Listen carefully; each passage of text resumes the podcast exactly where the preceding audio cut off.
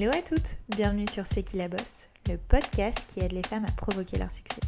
Je suis Mélodie Madar et j'ai la chance de recevoir chaque semaine des femmes passionnantes et inspirantes qui viennent nous livrer leur parcours hors du commun. Qu'elles fassent bouger les choses, soit à la tête de leur propre entreprise ou soient reconnues pour leur talent aiguisé, elles ont toutes réussi grâce à leur conviction, leur ambition, leur force et audace à aller au bout de leurs rêves et nous livrent aujourd'hui leurs précieux conseils.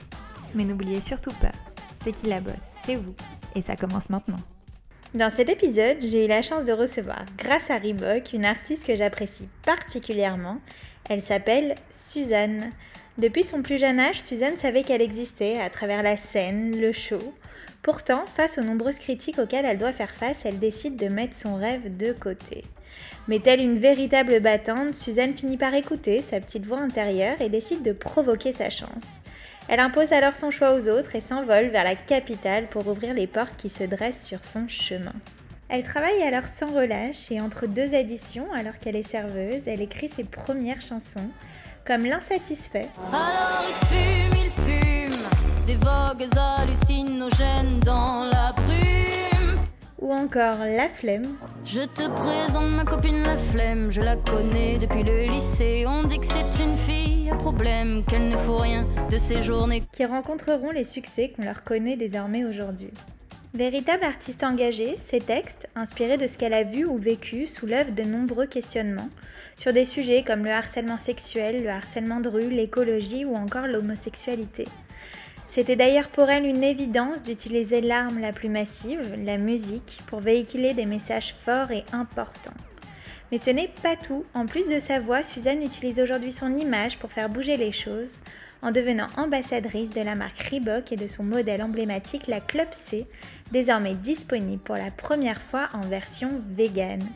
Je vous laisse alors découvrir le parcours fascinant et inspirant de cette artiste hors du commun. Belle écoute à vous.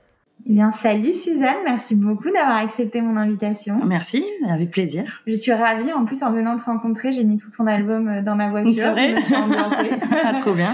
je suis hyper contente du coup euh, d'en apprendre plus sur toi, sur ta vie, sur ton parcours d'une manière générale. Très bien, bah, j'ai hâte des questions. Allez, c'est parti. Alors, euh, on commence toujours ce podcast par un petit retour en arrière. Je trouve que c'est assez révélateur aussi de la personne qu'on est aujourd'hui. Alors, est-ce que euh, tu peux nous raconter euh, rapidement ton enfance? Est-ce que tu avais des rêves, des passions, des ambitions? Est-ce que tu as toujours su que tu voulais être chanteuse ou finalement tu avais d'autres rêves en tête? Écoute, en fait, j'ai été vite happée par tout ça. Hein. J'essaie de me souvenir au maximum et je me dis que je crois que la danse, la musique, euh, monter sur scène, ça, ça, a été très présent dans ma vie très vite en fait. Euh, j'ai le souvenir de ma mère qui emmène euh, ma, ma, grande sœur prendre un cours de danse classique un mercredi après-midi à Avignon, donc là où je suis née dans le sud de la France.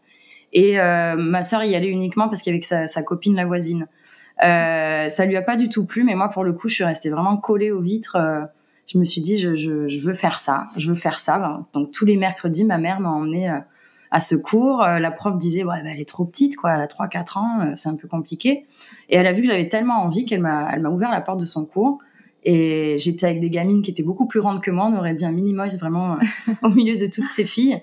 Et ça a commencé comme ça, voilà, vraiment, je suis entrée dans ce cours de danse et j'ai plus jamais arrêté de, de danser après ça. Et la chanson, elle est venue quand Et la chanson, elle est arrivée un petit peu plus tard. Donc, c'est arrivé quand j'étais déjà au conservatoire de danse. Donc, j'étais dans un cursus danse-études. C'est vraiment le truc où tu vas à l'école le matin, l'après-midi tu danses, tu danses, tu danses. Euh, donc c'était ça ma vie euh, tous les jours. Et c'est vrai qu'au conservatoire, il y avait quand même une espèce de une ambiance un peu parfois un peu pesante de, de cet aspect-là de, de, rigueur, de discipline, ce dont euh, la, la, danse classique nécessite. On a mmh. besoin de tout ça pour apprendre la danse, mais mais voilà, j'ai ressenti une espèce de pression et j'ai commencé à chanter un peu par hasard dans les vestiaires pour relâcher tout ça. Alors c'était au début des opéras italiens avec un italien très très approximatif, c'était pas ouf, mais mais petit à petit, voilà, je suis allée écouter Piaf, Brel, Barbara. J'ai commencé à chanter ces chansons-là dans les vestiaires. Et je me suis rendu compte qu'en fait, j'aimais vraiment chanter et que ça me procurait euh, un certain bien-être.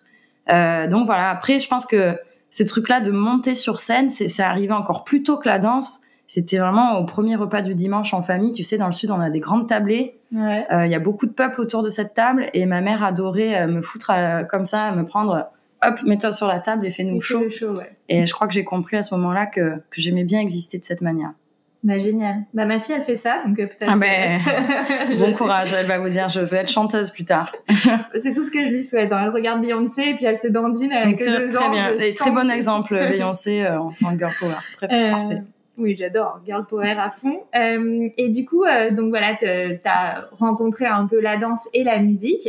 Euh, et raconte-nous un peu peut-être ton parcours avant de t'être lancé justement dans une carrière artistique.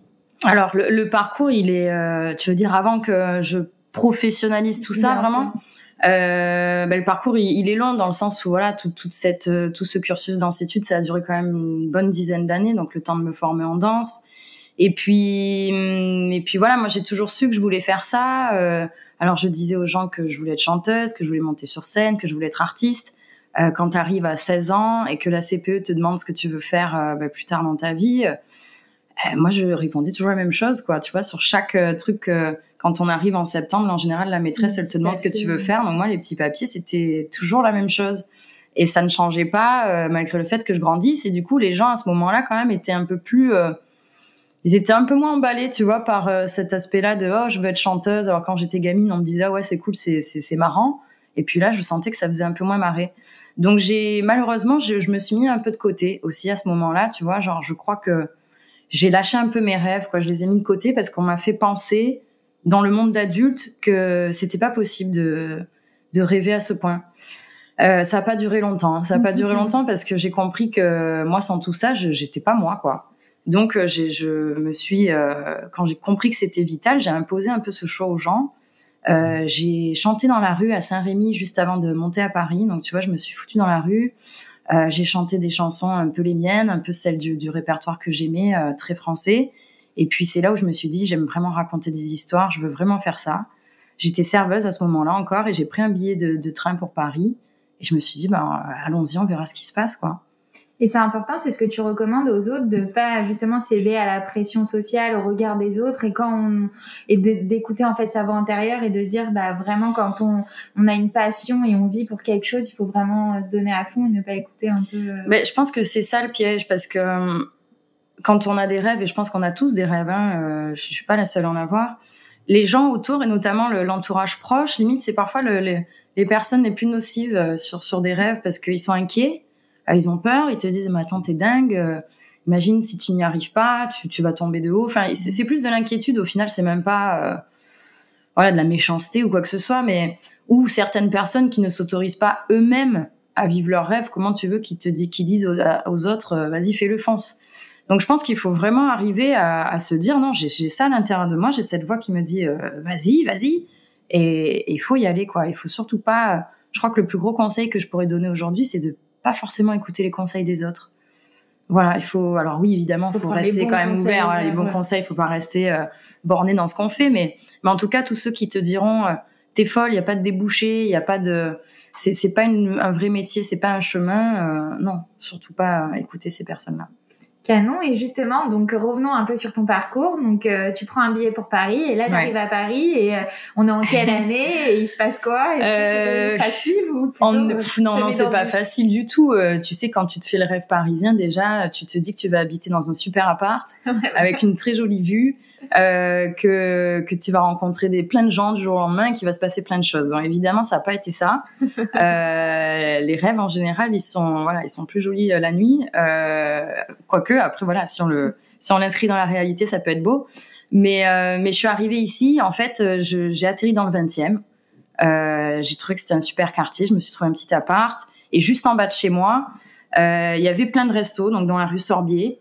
Et j'ai posé des CV en me disant, bon, dans tous les cas, il faut que je paye mon loyer, il faut que je continue de, faire tout ça, d'avoir un job alimentaire. Et, euh, donc, je travaille pendant euh, deux, trois ans chez Krishna. Donc, c'est mon patron qui s'appelle comme ça, chez Krishna. Euh, le resto s'appelle le rez-de-chaussée. Et, je commence vraiment à avoir l'urgence d'écrire des chansons, peu importe les rencontres, etc. Je suis à Paris, mais euh, je sens que c'est le moment dans ma vie où je suis une vraie éponge. J'ai l'impression que tout ce qui qui arrive sur moi, je, je voilà, et, et ça me réveille la nuit de d'écrire quoi. Donc je commence vraiment à écrire mes chansons à ce moment-là sur un coin de bar euh, entre deux additions. En général, j'écrivais sur les additions de tu vois entre un faux filet, un cabillaud, euh, frites maison. Euh, bah, il y avait des, des débuts de, de textes. Puis on les retrouve dans tes chansons. Ouais, et, c'est toujours fou pour moi, tu vois, à chaque fois que je chante, admettons cette chanson euh, Suzanne, qui, qui explique un peu cette histoire de tous ces gens qui m'ont dit ouais tu rêves, nanana. Euh, je me revois l'écrire euh, juste après avoir passé la serpillère comme tous les matins dans ce resto. Et, euh, je, je, me vois rêver de tout ça. Et maintenant, quand je la chante et que je suis sur scène et que je suis devant plein de gens, bon là en ce moment c'est pas forcément le cas, mais, mais j'ai quand même des souvenirs très vifs de, de ces moments-là. Et, et, de voir mon nom programmé à l'Olympia et tout, c'était quand même un sacré truc. Tu vois, l'autre fois je suis retournée chez Krishna euh, avec des caméras de TF1, donc c'était quand même assez particulier. Et on tourne la tête tous les deux, on boit un café, et qu'est-ce qu'on voit en face? On voit une énorme affiche de, de Suzanne à l'Olympia. Donc euh, tous les deux, on s'est regardés, on était... Euh... Ouais, c'est fou, quoi. Parfois, même moi, j'ai un peu du mal à y croire. Et eh ben justement, donc euh, tu t'écris tes premiers textes et là tu sors aussi tes premiers singles qui sont un peu aussi tes premiers succès. Hein, euh, assez tout de suite, le succès est assez fulgurant, comme l'insatisfait ou la flemme. Euh, Raconte-nous, bah, je sais pas comment ta carrière a décollé, comment tu es allé saisir aussi les opportunités, euh, comment ça s'est fait, comment se sont passés finalement tes premiers pas dans la dans la musique d'une version un peu plus professionnelle. Et, euh, et, comment tu as réussi aussi peut-être selon toi à percer dans ce milieu qui est assez euh, assez fermé quand même? Oui, c'est vrai. C'est euh... écoute, je pense que j'ai eu de la chance aussi de rencontrer les bonnes personnes. Aujourd'hui, je travaille avec un label qui est euh, troisième bureau. J'ai un tourneur qui s'appelle W Spectacle. Euh, j'ai eu cette chance-là en fait de, de rencontrer euh, les bonnes personnes aussi. J'ai gardé le rideau fermé pendant des années parce que j'ai beaucoup travaillé, que ce soit la danse, le chant, mon écriture qui commençait vraiment à se détailler. Mais ça, c'est vrai qu'on peut pas euh, le faire tout seul, tu vois. Si j'avais sorti euh, mon premier clip sur YouTube euh, sans aucune aide, ça aurait été encore différent. Donc là, j'ai eu la chance d'être entourée déjà par un super réal qui s'appelle Nils Castillon. j'avais Nicolas Huchard avec moi à la Corée, j'avais des danseurs, j'avais j'avais tout ça, j'avais les moyens en fait enfin d'exprimer mes idées jusqu'au bout.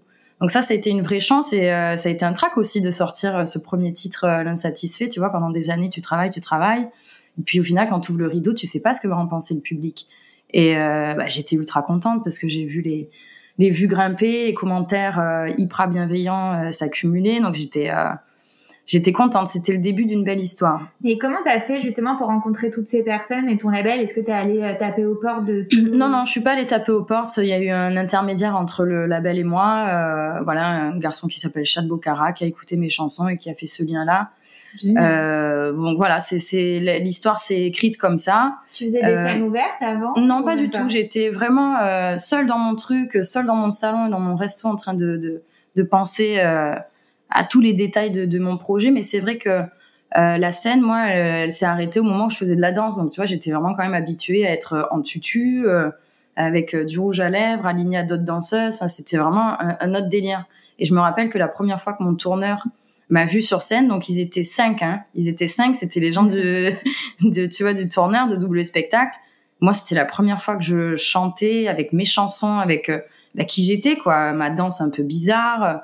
Et je me suis dit, bon, moi, je, moi, je me suis donnée à fond, tu vois, comme si j'étais, euh, je sais pas où. Mais je pense que c'est ça qu'ils ont apprécié, mon urgence aussi de monter sur scène et euh, de, bon ben vas-y, je lâche les chevaux, c'est mon moment, donc j'essaye d'en profiter. Et, euh, et ça s'est décanté à ce moment-là, quoi, vraiment. Et j'avais jamais fait de concert, donc merci à ces gens-là d'avoir euh, parié sur moi aussi, parce que c'était un vrai pari. Hein. Complètement. Et justement, est-ce que tu as des astuces, je sais pas, euh, des conseils, des stratégies à donner à toutes celles et ceux aussi qui nous écoutent et qui aimeraient peut-être percer dans ce milieu j'ai l'impression que le travail déjà. Ouais, je pense que le travail c'est 90%. Euh, et puis et puis pas forcément attendre le OK de quelqu'un, tu vois. C'est encore une fois ça, ça, ça rejoint un peu ça de de se dire euh, il faut il faut pas attendre euh, l'aval, est-ce que j'ai le droit de le faire euh. Non, il y a vraiment un truc vas-y, même si t'as pas beaucoup de matos, parce qu'au départ parfois on se limite à se dire ouais mais il me manque ça, il me manque tel clavier, il me manque et je sais pas encore assez bien jouer du piano. Je pense qu'il faut arriver avec ses propres bagages sans se dire on n'est jamais parfait, il y a toujours du travail à faire, à fournir. Donc on arrive et tant pis si on a peu de moyens. Moi je me rappelle au début j'ai commencé sur une petite Akai mini MPK, tu vois 99 euros, c'était le seul truc que je pouvais me permettre à cette époque. Mais ça m'a pas empêché de, de, de, taper mes premiers drops, mes premières chansons sur euh, sur cette machine. Donc je pense ne pas attendre un le hockey et deux d'avoir des moyens extrêmement grands. Pour s'exprimer en fait. Bah, ça marche vachement bien aussi dans l'entrepreneuriat quand on a une idée en tête. Oui voilà. Bah, il faut la lancer. On, ça sera jamais parfait au début quand on lance son projet. On améliore et après. On améliore après. Exact.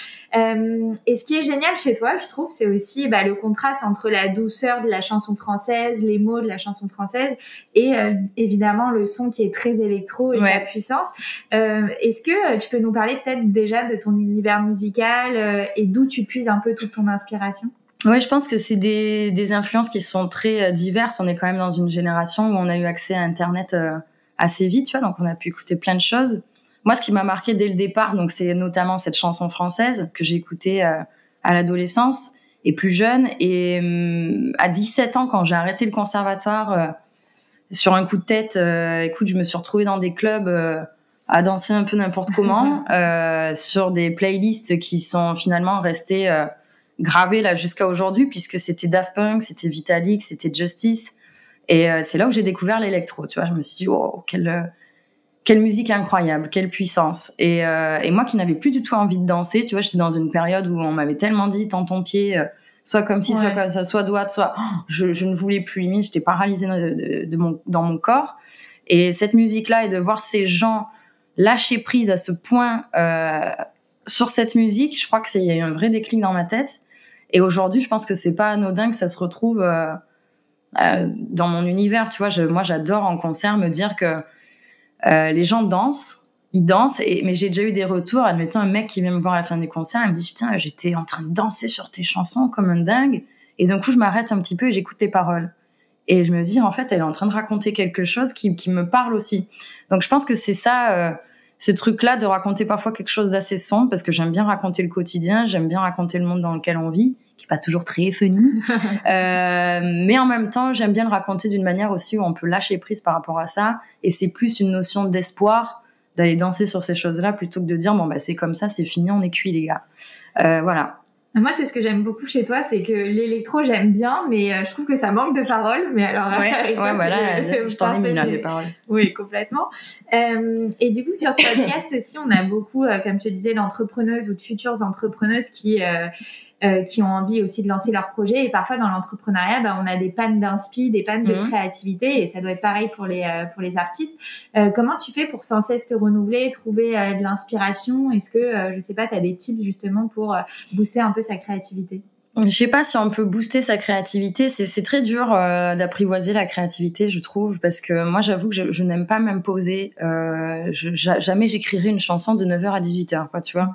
Je fais pas ce métier pour avoir des horaires de bureau et m'imposer ces choses-là. Après, évidemment, je crois que l'inspiration, elle est un peu partout. Et euh, mais c'est un peu comme le bonheur aussi, tu vois. Parfois, bah, il est là et parfois non, et il faut le laisser entrer. Il faut savoir le laisser sortir aussi pour que pour qu'il revienne euh, plus fort. Et moi, j'ai des périodes où c'est une source d'angoisse, hein, vraiment de, je vais pas le cacher, c'est, il y a, y a, y y a des moments où t'as des visions, mais elles sont pas très, encore très nettes, tu vois, le temps d'arriver à, à éclaircir le film et à y voir très net, bah oui, ça prend du temps, il y a des nuits un peu compliquées, euh, tu sens que ton cerveau, il est tout le temps en mouvement et moi, il y a des fois où je peux même pas être réellement là dans, le- dans le monde extérieur, quoi, tu vois, je- j'entends les gens qui me parlent, mais le problème, c'est que j'ai des paroles dans la tête, euh, j'ai des mots qui se mettent là, limite, et, et limite, non, ne me parle pas à ce moment-là, parce que sinon tu vas me couper. Et en fait, la, la, la créativité, j'ai l'impression, c'est un peu d'être dans sa bulle. C'est être dans sa bulle, mais en même temps se nourrir de tout ce qui se passe à l'intérieur, à, l'extérieur. Donc c'est ça qui est, euh, qui est pas évident, mais en même temps, voilà, moi quand, quand je sens que ça vient, hop, j'en profite. Si c'est pas là, je, je, je vais pas me violenter à un point. euh, je sais que ça reviendra toujours. Voilà, il y a jamais de de trucs où ça s'arrête net et c'est fini. T'as plus jamais d'inspi dans ta vie, quoi. Bien non. sûr. Et, euh, et c'est quoi aujourd'hui Bon, euh, t'as as une belle carrière euh, qui est quand même au début, mais avec quand même une belle, Mm. une, une belle ascension. Euh, Est-ce qu'il y a un moment qui t'a marqué, euh, qui est euh, ou le je pense meilleur que reste à ah, je pense que tous les moments m'ont marqué. Enfin, tu vois, c'est très dur de choisir aujourd'hui parce que mon premier Olympia que j'ai pu faire avec en première partie de Feder, c'était un sacré souvenir. Enfin, moi, l'Olympia, c'est quelque chose de de mythique dans ma tête. C'est un peu le grand rêve, donc c'était un grand moment. Je crois que tous les moments sur scène, en fait, déjà, ont été euh, fabuleux, que ce soit les premiers festoches, euh, surtout quand on les vit pas en ce moment. Donc, je pense que j'ai un attachement particulier moi Ah à la oui. scène déjà de base. Et là, ça me manque beaucoup. Mais, mais, mais chaque chose, en fait, les victoires de la musique, n'en parlons pas. Ça a été, euh, justement après cette longue, longue, longue tournée où j'ai pu tourner en Chine, en Mongolie, tu vois, je me suis retrouvée dans des endroits. Je pensais pas que ça allait arriver un jour dans ma vie que j'aille chanter en Mongolie, à Ulaanbaatar, tu vois, c'était incroyable. Et je pense que c'est ça en fait les grands moments en, musique comme ça quand on fait ce métier, on ne sait jamais quand ils vont arriver, mais, mais ils sont là et c'est toujours euh, c'est toujours euh, fou. Donc euh, ne serait-ce que de voir le trophée des victoires de la musique dans le salon de ma mère, qui à 17 ans me disait c'est pas un vrai métier, je suis inquiète et ça va pas le faire et et, et aujourd'hui de l'avoir toute fière avec son son trophée dans le salon, ouais c'est ça, c'est des grands moments. Et on parlait d'inspiration aussi euh, il y a quelques minutes. Euh, euh, tu fais pas mal aussi de collaborations, comme tu disais tout à l'heure, tu es bien entouré. Est-ce que aussi l'inspiration, tu peux la puiser au travers de tes collaborations, des, des duos que tu fais ah ben, Je pense que quand on se retrouve face à un artiste, c'est un autre univers. Enfin, tout de suite, on, on, sent si ça, nous, si ça nous parle ou pas forcément. Parfois, je pense qu'on peut être très copain avec des artistes et au final pas arriver à se rejoindre mm-hmm. artistiquement. Et mais en tout cas, moi, les, les personnes que j'ai pu rencontrer cette année 2020 donc l'année 2020, c'était pas euh, une année où il y a eu beaucoup de contacts. Hein. Enfin, même là, début 2021, c'est pas encore très dingue. Mais j'ai eu la chance quand même de pouvoir partager des choses avec des artistes comme Grand Corps Malade. Donc j'ai pu voir dans la vraie vie quand même avant qu'on soit confiné. Euh, mais Feder aussi, tu vois là le groupe danois avec qui je, je viens de sortir une BO de film. Bon bah c'est c'est on, on, a travaillé de loin, mais en même temps j'ai l'impression que voilà on a quand même réussi à mélanger nos univers. Et moi, ça m'a parlé tout de suite. Voilà, en général, quand je vais jusqu'au bout d'une chanson, c'est que c'est que voilà, j'ai réussi à mettre ma patte, mais en même temps à me, à me mélanger à leur univers. Génial. Et justement, euh, aussi, une des particularités de ce podcast, c'est de recevoir euh, des femmes qui ont réussi à créer euh, une véritable communauté, soit sur les réseaux sociaux, soit en lien véritable aussi, donc comme toi, sur la scène avec ton public. comment tu as réussi à créer ce lien vraiment unique, presque familial avec ta communauté? Ouais, c'est marrant que tu dises familial. J'aime je, bien ce mot aussi parce que je crois que j'ai eu cette chance moi d'arriver euh, par le live. Tu vois, c'est très rare euh, aujourd'hui d'arriver par euh, la scène. Il y a les réseaux, il y a YouTube. Enfin, je, je, crois qu'aujourd'hui ça se fait beaucoup comme ouais, ça. Complètement. J'allais te poser la question. Est-ce que d'abord tu as construit ta communauté sur les pas réseaux du tout. Moi, je suis partie à zéro. Enfin, tu vois, j'étais dans ce resto chez Krishna. J'avais pas Insta, quoi. Tu vois. Enfin, c'était le début quoi. J'avais euh, mes proches j'avais mes parents enfin tranquille hein. j'avais pas encore des fans euh, et je faisais pas encore des des, des insta live tout ça quoi. Euh, mais mais voilà moi j'ai vraiment la chance de rencontrer ces gens en fait en live. Et, et la plupart alors ceux qui, qui venaient parfois c'était parce qu'ils avaient entendu l'insatisfait il y avait déjà des gens qui étaient là mais mais vu que j'ai fait tellement de festivals euh, les festivals ça emmène aussi la découverte tu vois ce truc là où tu te balades dans le festoche il y a un truc qui t'intrigue un peu de loin, tu te retrouves devant la scène et puis finalement, bah, tu, il, se passe un truc quoi. Oui, en 2019, tu as été l'artiste la, plus, programmée. ouais, j'ai eu cette chance-là, tu vois, d'être la plus programmée. Donc je me rappelle combien de fois j'ai partagé des scènes où il y avait Aya à côté. Et euh, moi sur la scène à côté, en même temps, bah, du coup, tu vois, ça permet aux gens de. Alors oui, ils vont aller chanter Jaja, mais en même temps, ils vont aussi aller voir la petite Suzanne qui est à côté, qui a l'air d'envoyer une électro un peu, un peu puissante. Et, et ça, c'est cool parce que c'est des gens qui sont du coup venus me voir une fois, deux fois, trois fois. J'ai même des gens qui arrivent à me dire euh, c'est la quinzième fois que je te vois en concert.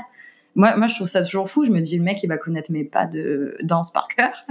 mais, euh, mais en tout cas, voilà, je pense qu'aujourd'hui, en fait, les gens quand ils arrivent sur mes réseaux, c'est juste parce qu'ils m'ont vu la veille en, en concert, que limite on en parle encore et que et que moi au maximum, même pendant ce, ce confinement, tu vois, je sens que j'ai des supporters derrière euh, devant leur télé. Si je passe aux victoires, si je passe euh, ils sont là, quoi. Et je crois qu'ils ont hâte de pouvoir me revoir hors live stream.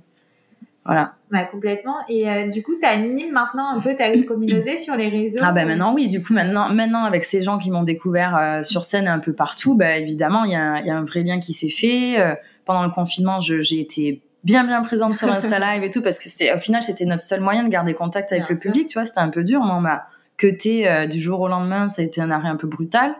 Et, et c'est bizarre de plus voir les gens. Enfin, tu vois, quand tu as une vie où tous les jours tu prends un train, tu te retrouves sur scène, il y a plein de gens, il y a du bruit, il y a de l'effervescence un peu autour de, de toi. Euh, là, tout à coup, j'étais chez mes parents. Alors, je, ils sont de très bonne compagnie, c'est pas le souci, mais mais j'étais quand même là à me dire, il manque un peu d'adrénaline dans ma vie. C'est ces gens-là qui qui m'éclairent et qui me donnent de la voix le soir. Donc euh, donc oui, c'est important aussi de leur parler sur les réseaux, de garder contact. Et justement, quand on a une belle communauté aussi comme la tienne, et eh ben on attire aussi des belles marques. Mm. Euh, et une grande nouvelle aujourd'hui, c'est que tu es devenue égérie, ambassadrice de la marque Reebok, euh, notamment sur la nouvelle Club C, qui est un modèle un peu emblématique de la marque et euh, qui est aujourd'hui en plus disponible en version vegan. Trop bien. Déjà, je voulais savoir, est-ce que avant cette collaboration, euh, tu aimais la marque Reebok? Est-ce que tu l'as portée? Pardon. Est-ce que je la portais Bien sûr, Reebok, je veux dire, c'est pour moi, c'est un peu l'enfance. Hein on a tous eu les petites baskets Reebok, on a tous eu les petits hauts. Enfin, tu vois, ma mère, ma mère, elle je suis sûre qu'elle a encore des habits dans des cartons euh, de, de t-shirts Reebok ou des, des petites chaussures. Dans les années bah oui, je suis née dans les années 90, donc c'était un peu la marque euh, phare, tu vois, à l'époque. Et je trouve que elle a très bien euh, évolué. évolué. Elle reste assez intemporelle, moi, je trouve. Et donc, ça m'a parlé tout de suite. Et évidemment, quand on m'a parlé de cette démarche de vouloir bah, réadapter notre façon de, de, consommer déjà, mais de produire surtout. Euh, forcément, ça me parle. Tu vois, sur cette chaussure, je me dis déjà en tant que citoyenne, moi, j'essaie au maximum de d'aller consommer de cette manière de maintenant on en sait trop enfin tu vois sur les réseaux sur tout ça je pense que notre génération aujourd'hui on, on, on, voit euh, voilà on peut pas passer outre euh, avant bon bah ça se retrouvait dans nos placards et puis basta quoi tu vois on se demandait pas si ça avait été fait euh, de façon éthique comment par qui et euh, là, aujourd'hui, moi, je me pose ces questions-là. Donc oui, déjà, je me suis dit, est-ce que toi, tu porterais cette chaussure? Et dès que je peux répondre oui à cette question, ça veut dire que là, ouais, on, peut prêter main forte. Et, euh, et, je suis très contente d'associer mon image à, à, cette démarche aussi, tu vois, de vouloir prendre des virages. Et ça fait quoi quand une grande marque comme Reebok qu'on a porté quand on était jeune, des, enfin voilà, décide ah, de te fou. prendre comme ambassadrice? Ouais, c'est fou, c'est super flatteur, quoi. Tu vois, t'es euh, en général, surtout dans la mode, tu dis toujours ah euh, et il faut des, faut être grand, faut être des grandes nanas, faut être. Euh, j'ai l'impression qu'aujourd'hui, pardon, les, les gens qui, j'ai l'impression que c'est plus des messages aujourd'hui qui sont portés et, et, ça, ça me plaît bien, tu vois, ce côté un peu. Euh, moi, je m'imaginais pas poser pour Reebok quand j'étais plus jeune, même quand je pensais, euh, quand je pensais chanter un jour dans ma vie, je pensais pas un jour faire des collabs avec des belles marques, des grandes marques que j'ai portées euh, plus jeune et non, encore une fois, c'est flatteur. Et alors, parle-nous un peu justement de cette collaboration. Euh, pourquoi cette campagne en particulier, euh, même s'il y a ce côté très engagé quand même. Mm. Euh, et comment aussi tu choisis les marques avec lesquelles tu collabores aujourd'hui? Bah, Je choisis les marques que j'aime porter. Tu vois, déjà, il faut qu'il y ait vraiment un aspect où je trouve le, la marque jolie, les vêtements. Encore une fois, c'est un moyen encore de, de, de s'exprimer, c'est un moyen d'expression et il faut se sentir à l'aise dans des fringues. Donc, euh, je, je, choisis déjà beaucoup euh, Reebok. J'en portais même avant que Reebok m'appelle réellement. Tu vois, ils me disent euh, euh allons-y. Donc, euh, ouais, être être à l'aise et, et, encore une fois, je crois que Reebok c'est la première fois qu'ils font une chaussure vegan. C'est leur toute première, tu vois. C'est mmh. c'est ça y est. on, on on est le précurseur de ce truc-là. Donc, euh, donc oui, moi, c'était important aussi pour moi d'arriver vraiment à ce, moment-là. Tu vois, quand je parle de virage, j'ai l'impression qu'il se fait un peu maintenant. Et dans quelques années, j'espère qu'on sera allé encore plus loin et que ce sera un truc qui est devenu naturel aujourd'hui de porter des chaussures véganes ou du vernis à ongles, ou enfin, tu vois, que ce soit fait en tout cas avec beaucoup d'éthique. Euh, donc moi, c'est ça en fait qui m'importe surtout quand on m'appelle pour, euh, pour, pour parler de cette chaussure. Génial. Et du coup, euh, on y retrouve quoi dans, ce, dans cette campagne? Déjà, ce joli euh, le rouge à ongles, ouais. euh, cette chaussure vegan. En trois euh, coloris. En trois coloris, ouais, exactement. Moi, j'ai choisi le orangé rouge, mais toutes les autres sont jolies aussi. Et, euh, et voilà, je crois que c'est déjà pas mal, quoi. Un vernis plus des chaussures pour sortir en étant, tu vois, éthique de chez soi, c'est pas mal. Bien sûr. En plus, on retrouve justement la couleur du rouge à ongles dans, euh, sur, euh, sur les chaussures. Exact, assorti en plus. Donc, tu vois, magnifique. Ah, j'adore le concept. Parfait, moi aussi. Euh, et justement, tu parlais un peu de tes engagements. J'aimerais bien qu'on parle de ça. Ce que j'adore chez toi, c'est que bah, tu es une véritable artiste engagée quand même. Euh, tes textes sont euh, assez euh, beaux et assez forts. Euh, et euh, à, travers des chansons comme SLT, comme euh, Anouchka, comme Tiga, où il est mhm. le SAV, tu soulèves un peu de nombreux sujets euh, importants comme le harcèlement sexuel, le harcèlement de rue, l'écologie ou l'homosexualité. Est-ce que c'est important pour toi de te servir justement de ta notoriété, de ta visibilité, de ta voix pour mettre en lumière des sujets et, et porter des combats qui, qui Écoute, moi, je, je découvre moi-même que je suis une artiste engagée mm. parce que je t'avoue que quand j'ai écrit ces, ces, chansons, moi, ça m'a semblé tellement naturel de parler de tout ça. euh, que j'ai été étonnée presque euh, arrivée devant euh, des gens qui me posent des questions sur, sur tout ce travail, qu'on qu'on me dise tu es engagée. Bon bah ok, je suis engagée. je me sens surtout très concernée. Et je pense que si j'écris sur ces choses-là, tu vois, j'étais toute seule dans mon salon en train d'écrire SLT. Je me, je me souviens de ce moment-là, on était en pleine vague MeToo. Euh, il y avait des débats à table autour de moi euh, très violents, du style ah, c'est des hystériques et de toute manière une petite main au cul ça fait jamais de mal. Moi j'étais là comme si je me dis c'est pas possible quoi, ce n'est pas possible. et ma, mon seul pouvoir ça a été de, de prendre mon stylo et d'écrire une chanson quoi, tu vois. Et hum, je, je, je, je je pense que je décris un peu sous forme de chronique et de portrait. Je, fais un portrait de ce monde avec mon œil. On n'est pas obligé d'être d'accord avec tout ce que je raconte. Mais, mais c'est vrai que quand tu écoutes cet album, tu te dis, euh, ah, c'est un peu anxiogène. Enfin, quand tu listes le, alors tu parles d'écologie, Suzanne, tu parles d'homosexualité, tu parles d'harcèlement, tu parles, oh, tu te dis, putain, il y a toutes les merdes de ce monde dans cet album. Mais en fait, oui et non, tu vois, c'est, c'est pas vraiment ça parce qu'encore une fois, moi, il y a de l'espoir à chaque fois. Ça veut dire SLT, l'harcèlement de rue, pour moi, la condition des femmes, euh, le fait qu'elles se sentent euh, à l'aise dans l'espace public en 2021, pour moi, c'est, c'est la suite, c'est de l'espoir, quoi. je... La manière dont tu le racontes, en plus, euh, c'est fait avec beaucoup d'humour aussi dans les textes. Et en plus, euh, ça bon, un peu frontalement parfois, tu vois, mais, mais il faut, tu vois, parce que quand tu te reçois ces mots dans la rue ou quand on sent qu'on vit dans un monde qui part en feu, ouais, ça angoisse. Mais quand tu dis, par euh, exemple, enfin, tu vois, moi, dans les remarques que j'entends aussi, voilà, des discussions houleuses qu'il y a autour de ces sujets, quand on te dit, bon, c'est pas grave de demander son numéro à une fille et que toi, justement, tu dis, bah, bah si, Ça, peut, ça, peut, ça peut être violent. Ouais et ben en fait euh, la manière dont tu l'expliques bah je trouve que euh, j'aimerais faire euh, écrire tes textes enfin faire écouter cool. tes textes à tout le monde et les emmener à l'école et leur dire bon bah voilà regardez c'est comme ça que bah ça fait bien plaisir parce que tu vois je pense qu'on était dans un truc où il y a une, une sorte de pensée un peu unique. Il y a des tabous qui se sont créés autour de ça. On peut plus vraiment dire ça c'est comme ça ça c'est comme ça. Quand quand j'aborde SLT de manière très frontale justement mais quand même avec de l'humour en allant décrire ce gars-là qui te saoule dans la rue, plus le bureau, plus le machin, j'ai pas extrapolé tout ça. Tout ça, c'est réel. Enfin, tu vois, n'importe quelle fille qui a écouté cette chanson, euh, elle a compris, mais même les mecs, hein, je veux dire, ils ont pas besoin d'un dessin. Et, euh, et voilà, c'est pas dire les choses en, en chuchotant, mais quand même euh, essayer de se, se, défaire de cette pensée unique et de peut-être emmener euh, une autre réflexion. Alors, c'est fabuleux si ça arrive, tu vois. Je, je, dis, je dis pas que je peux changer le monde avec des chansons, mais du moins faire peut-être réfléchir sur euh, avoir de l'empathie. Tu vois, peut-être un garçon, il va se mettre plus facilement à la place de cette fille qui est dans la SLT, qui qui, subit tout ça dans sa journée, qui encaisse, qui encaisse. Et euh, moi, le but, c'est de créer de l'empathie. Tu vois, c'est comme sur Petit Gars. J'adore entendre mon frère qui est dans un milieu de rugbyman très très, euh, tu vois, très très viril et tout, me dire je chiale sur cette chanson parce que euh, je, je, voilà, elle me, elle me touche, euh, ce petit gars me touche. Et ça, c'est c'est important pour moi, tu vois, d'arriver à, à faire ça. Et est-ce que tu trouves justement d'avoir des textes euh, engagés, euh, ça peut, euh, ça a été un atout pour toi ou ça peut être aussi un frein et des barrières pour le développement d'une carrière? Franchement, je sais pas du tout aujourd'hui si c'est un atout ou si c'est une force. Enfin, en tout cas, ça c'est moi. Je suis comme ça. Je, je, pense que même dans les futurs albums, tu vois, si on m'avait dit attention, c'est un peu trop engagé, tu fais un peu peur aux gens, bah désolé, je peux pas faire autrement. je pense que c'est pas c'est pas si évident de, de parler de ces choses-là dans de la pop. Tu vois, en général, la pop, euh, quand tu mets ta radio, euh, ouais, c'est joyeux. C'est joyeux. Euh, c'est une musique quand même qui passe, qui dérange personne. Tu vois, faut pas que ça dérange. Faut, faut que ça passe dans l'oreille. et voilà, que ça s'avale très facilement. Quoi. Un petit peu comme t'allumes le robinet et tu peux, tu peux écouter quoi. Euh, moi, je t'avoue que je, apparemment, je suis pas trop sur ce format. Alors, je dis pas que j'ai pas des chansons qui passent en radio. Hein. J'ai des chansons qui passent en radio et tant mieux. Mais j'espère que ça va s'ouvrir de plus en plus. Tu vois, un SLT, il est pas passé en radio.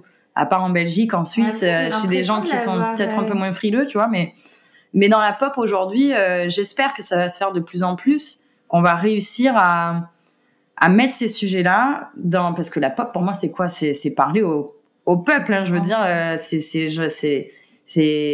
le peuple qui écoute ces, ces chansons-là, ce style de musique-là. Donc, il faut pas qu'on soit non plus, nous, trois à côté, en train de parler d'un truc, hyper édulcoré, alors que là, pour le moment, on vit pas dans un truc hyper édulcoré. Justement, la musique aussi, elle sert à ça, encore une fois, à, à, partager ses messages. À... Moi, pour moi, c'est l'arme la, plus massive, la, la, la, musique, pour partager des, des, des vrais messages. Donc, euh, j'espère que la, la, pop, on va continuer de s'ouvrir euh, sur des thèmes engagés. Tu vois, quand j'entends la grenade de Clara Luciani, je kiffe parce que je me dis, ok, c'est une chanson qui est engagée, c'est une chanson qui a un, thème, mais en même temps, elle a réussi à la faire écouter au, au plus grand public. Donc, je trouve que c'est un vrai, euh, un vrai exercice. Et euh, écoute, euh, on espère que, que toutes mes chansons bien bien anxiogènes passeront en radio. Euh, et ben c'est tout le mal qu'on te passer le message, ouais, carrément. Et justement, dans ce podcast, j'ai eu la chance de recevoir aussi de nombreux artistes de la nouvelle génération comme de l'ancienne. Ouais. Et j'aime bien un peu comprendre la femme dans ce milieu. Donc, euh, comment tu vois euh, la place de la femme dans l'univers musical justement en 2021 Écoute, j'ai l'impression qu'on a un peu plus de place. Déjà, euh, je crois qu'on est la, la, la, scène féminine en ce moment, elle est quand même bien présente. Il y a des nanas, il se passe des choses, donc j'ai pas l'impression qu'on qu'on nous mette un peu de côté. Bon après, euh, est-ce qu'on a vraiment toute la visibilité qu'on devrait avoir? Je je sais pas encore, tu vois. Euh, mais euh, mais en tout cas, il y a une vraie génération de, de femmes en ce moment. Je crois qu'on est alors oui, on est forcément, on est toutes chacune dans nos carrières, mais on est quand même, je trouve, pas mal dans l'échange. De plus en plus, tu vois, quand tu vois ce qui se passe avec euh, Oshi, j'ai envie de parler de ça parce Bien que sûr. ça a été euh, un vrai choc hein, pour moi de voir ce Fabien Lecoeuvre euh, euh, comme ça partir en roue libre euh, sur sa radio et le mec il a cru qu'il était à un repas de famille mais même au repas de famille ce qui est terrible c'est que c'est sa pensée profonde Ouais. tu vois c'est quand les gens me disent ouais mais attends il était à la radio il parle comme ça mais radio ou pas radio en fait c'est le fond de sa pensée c'est ça qui est très effrayant pour le coup et, euh, et je me dis tu vois peut-être qu'avant ce truc là ce, tout le monde en aurait parlé un peu dans son coin Mais il n'y aurait pas une espèce d'explosion comme ça, on l'aurait mis de côté. Une semaine après, bon, bah, il y a une autre actu et on passe à autre chose. Là, aujourd'hui, tu vois, euh, on laisse plus passer ça. Euh, cette pensée unique, justement, de ce mec qui se permet de dire qu'il faut être belle, que Oshi aurait dû donner ses, ses chansons à des filles sublimes, que Sheila, à 20 ans, euh, était pas mal. Enfin, tu vois, le mec, il a tout fait, quoi. La date de péremption de la femme, la beauté, enfin, il a, il a boum, boum dans le mille.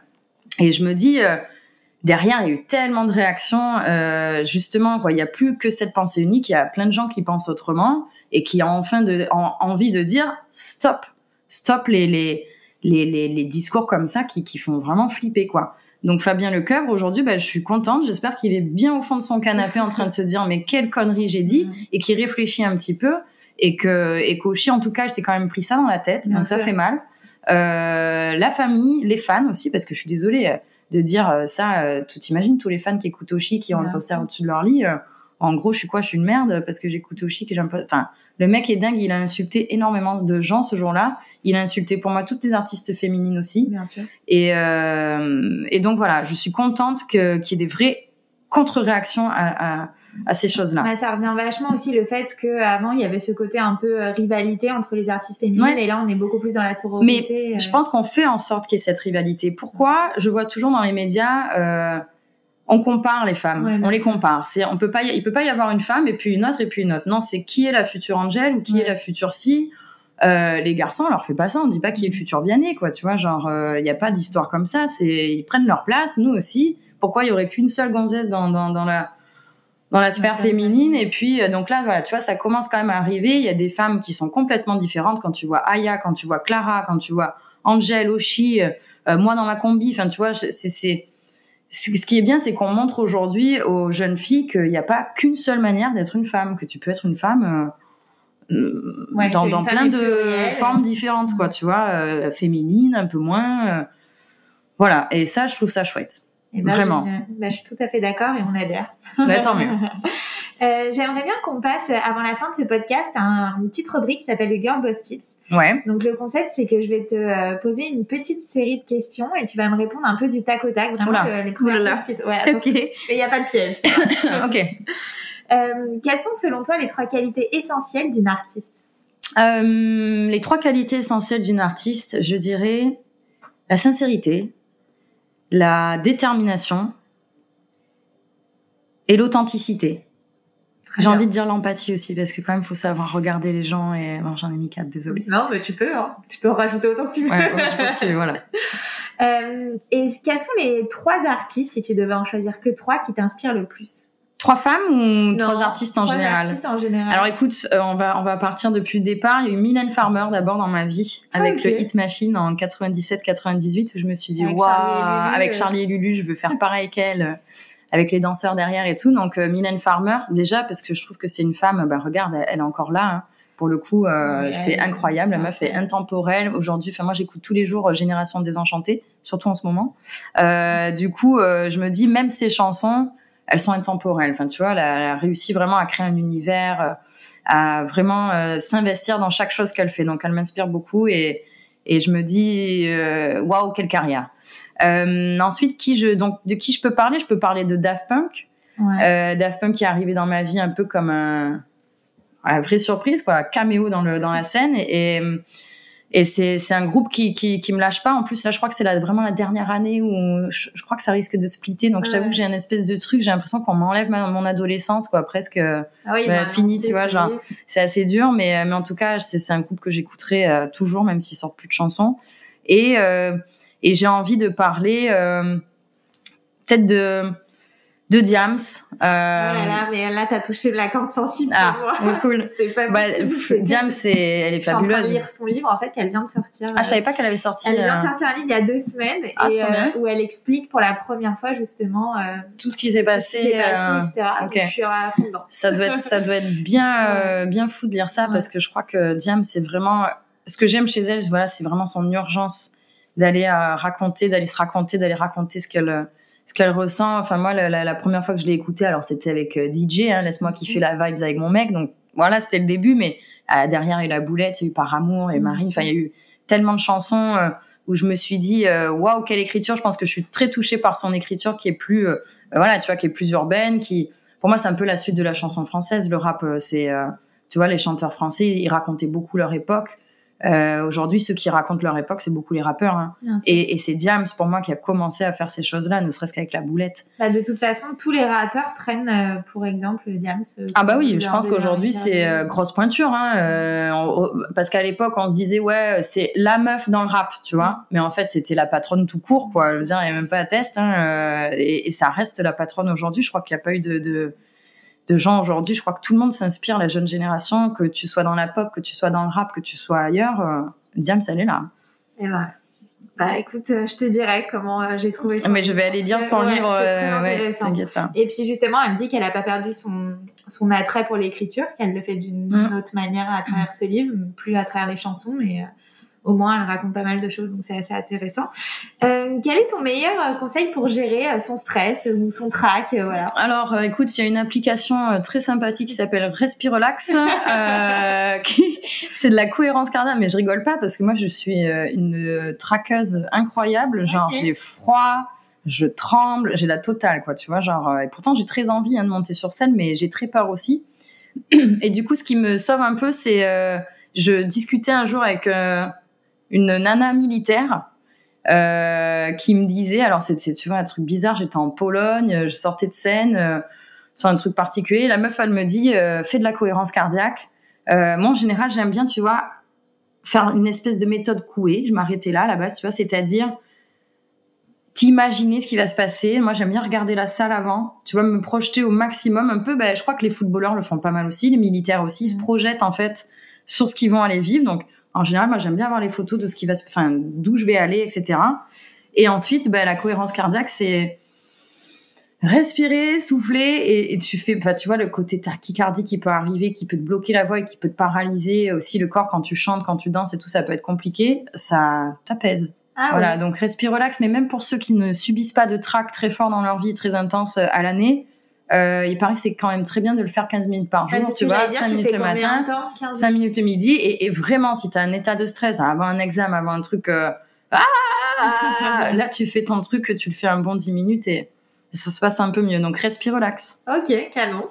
Et euh, qu'est-ce que tu dirais à ton toi plus jeune? Ouais, Si tu devais parler à Suzanne de 15 ans, qu'est-ce que tu lui dirais aujourd'hui? Bah, Je lui dirais d'être un peu moins insolente, mais, mais de croire quand même en ses rêves parce que parce que j'étais dans le flou hein, quand même. La Suzanne de 15 ans, 15 ans, elle était quand même bien dans le flou. Euh, donc je lui dirais encore une fois de pas écouter trop les conseils de, de tous les conseils qu'elle va recevoir euh, et que je pense qu'il faut que savoir s'écouter surtout, savoir se dire euh, j'ai qu'une vie, c'est la mienne et je veux en faire ça. Voilà. Et tu lui dirais ne change rien ou tu lui dirais, non je lui dirais ne change rien parce qu'aujourd'hui tu vois même même euh, les, les zones de flou euh, les gros échecs hein, il y en a eu des, des, des, bons gros tu vois je me suis fait virer de je sais pas combien de jobs euh, ça a été une bonne année tu vois en sortant de ce conservatoire ça a été cinq ans un peu oula particulier. Donc, euh, mais même ces échecs, tu vois, ils m'ont, je sais même pas si on peut appeler ça des échecs parce qu'aujourd'hui ils m'ont emmené sur euh, Ouais, sur ce chemin-là, tu vois, les euh, petites embûches. Le chemin, il est jamais, euh, il est jamais droit. euh, beau, rose. euh, voilà, exactement. Il fait pas toujours beau. euh, Et puis, et puis j'ai envie de dire à cette Suzanne de 15 ans que justement, ce chemin, je pense qu'elle elle le sent au fond d'elle. Et tant pis s'il est plus long, tant pis s'il faut prendre des. Il y aura pas de raccourci. Peut-être qu'il y aura des chemins encore plus longs, mais euh, mais prends le bon chemin, quoi. Prends ton chemin. Trop bien. Et C'est qui la bosse? C'est aussi le podcast qui aide les femmes à provoquer leur succès. Alors j'aime bien euh, poser cette question. Que signifie pour toi le succès? Voilà, je sais que euh, c'est une définition qui est quand même propre à chacun et chacune, mais si tu devais lui donner une définition, laquelle serait-elle? Ah, le succès, je sais pas. Je dirais que c'est quelque chose de très. euh, C'est particulier, hein, le succès, je trouve. Le, même le, le mot succès, enfin, ça, ça, ça veut dire quoi? Succès dans le sens où je vis enfin euh, de ma passion, de ce que j'aime faire. Est-ce que je me lève le matin euh, Enfin, moi, le, moi, mon succès, il est là, en fait. C'est de me lever le matin et de faire ce que j'aime. Après, je me rends pas forcément trop compte, tu vois, qu'il y a des gens qui me regardent à la télé, euh, qui, quand ils me croisent, ils sont dans un état où ils sont Ouais. hyper contents de me voir. Enfin, moi, je suis toujours. euh, limite, je rougis quand tu vas me faire un compliment, quand j'ai quelques fans autour et qui sont là à me dire Oh, Suzanne, et limite, c'est moi qui vais être dans un truc où, euh, où euh, je comprends pas parfois ce succès-là. Tu vois, il me fait, pas qu'il me fait peur, mais un petit peu quand même. Un petit peu, je me dis Est-ce que je vais m'y perdre dans ce succès? Est-ce que. Est-ce que, euh, tu vois, quand on te parle de gros melons, euh, est-ce que je vais être ce genre de nana euh, dans quelques années à plus passer les portes? Je ne le souhaite pas du tout, tu vois. Euh, est-ce que le succès, il, il dure vraiment longtemps? Je sais pas. C'est un danger aussi dans ce métier, c'est de se dire que on s'habitue à ce succès et finalement quelques années plus tard, bon, les gens ils en ont marre de toi, ils peuvent plus voir ta tête, ils veulent passer à autre chose. Puis toi, tu es quand même l'humaine hein, qui est derrière tout ça, donc. Donc moi, je, je, pas que je m'en protège, mais si un petit peu quand même, tu vois, je, je, je le mets de côté, moi, ce succès. Je me dis, bon, bah, tant mieux s'il y est. Si les gens me parlent de succès, ok, mais, mais le but, c'est encore une fois, c'est le travail, c'est d'avancer, c'est, euh, et c'est de me lever le matin et avoir la chance de faire ce que je fais tous les jours, quoi. Et d'être en accord un peu sur Et d'être en accord avec euh, moi-même, quoi, tu vois, tout simplement. Après, c'est sûr que demain, bon, bah, je peux plus chanter, euh, j'écris plus de chansons, enfin, c'est juste que je serai dans une vie où je suis à côté de mes pompes et, euh, et c'est un peu dur et, euh, et voilà. Mais il faut pas que le succès, tu vois, une fois parti, il faut pas qu'il m'enlève ce que j'ai de plus précieux, c'est-à-dire écrire des chansons, m'exprimer euh, et faire tout ce que je faisais même avant d'avoir du succès. Voilà. Eh bien, écoute, euh, le temps file, Suzanne, et puis le podcast euh, touche à sa fin. Et j'ai aussi l'habitude de le terminer toujours de la même manière. Est-ce que tu as un dernier conseil, euh, je sais pas, à, à nous dire, le mot de la fin? Est-ce que, je sais pas, il y a une citation, un mantra qui t'inspire, qui te booste au quotidien et que tu aimerais un peu nous partager? Euh, un mantra, écoute, moi, moi j'ai pas forcément de mantra, mais j'ai un, un mot euh, en deux syllabes euh, qui est à l'affiche de mon premier album qui s'appelle Toy Toy et euh, qui veut dire bonne chance. Et moi, je t'avoue que ce Toy Toy m'a tellement aidé à affronter euh, plein de grandes peurs, juste de me dire Toy Toy, ça suffit. Euh, donc, bah, je dirais Toy Toy et Toy Toy à tout le monde parce que je crois que en ce moment, on, on a besoin de, de chance et aussi de se donner de la chance euh, et se donner de la force.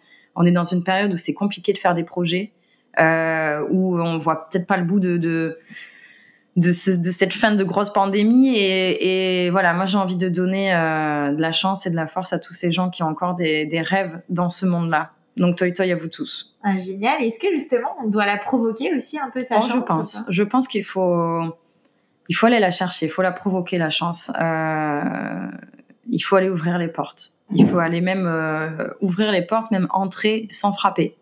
Voilà. J'adore, c'est ce qu'on nous dit souvent aussi. Et même si on t'ouvre pas la porte, tu rentres par la fenêtre. la Exactement, exactement. Et ben génial, merci beaucoup Suzanne pour ce petit moment. Ça Bah, m'a fait plaisir d'être sûr aussi. j'enregistre à distance. Alors ça me fait aussi du bien d'avoir un Eh peu ben, de moi aussi, de petits, je suis sur Zoom ou en phoneur, tu vois, donc Ouais. euh, c'était très agréable. Et ben je suis ravie. Et puis euh, et puis voilà, on va on va se euh, quitter avec ta musique. Merci. Trop bien. Salut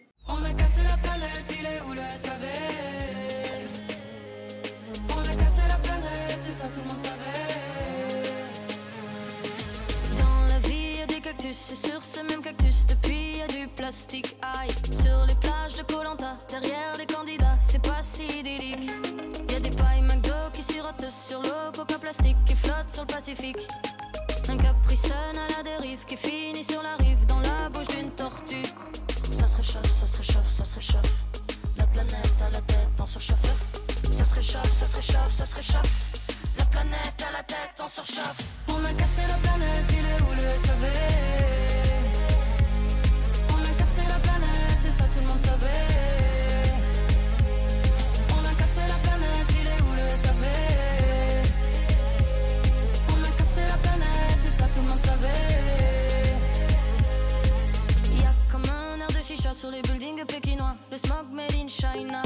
Les usines crachent leurs poumons, on est tous au premier balcon pour voir le ciel couleur béton.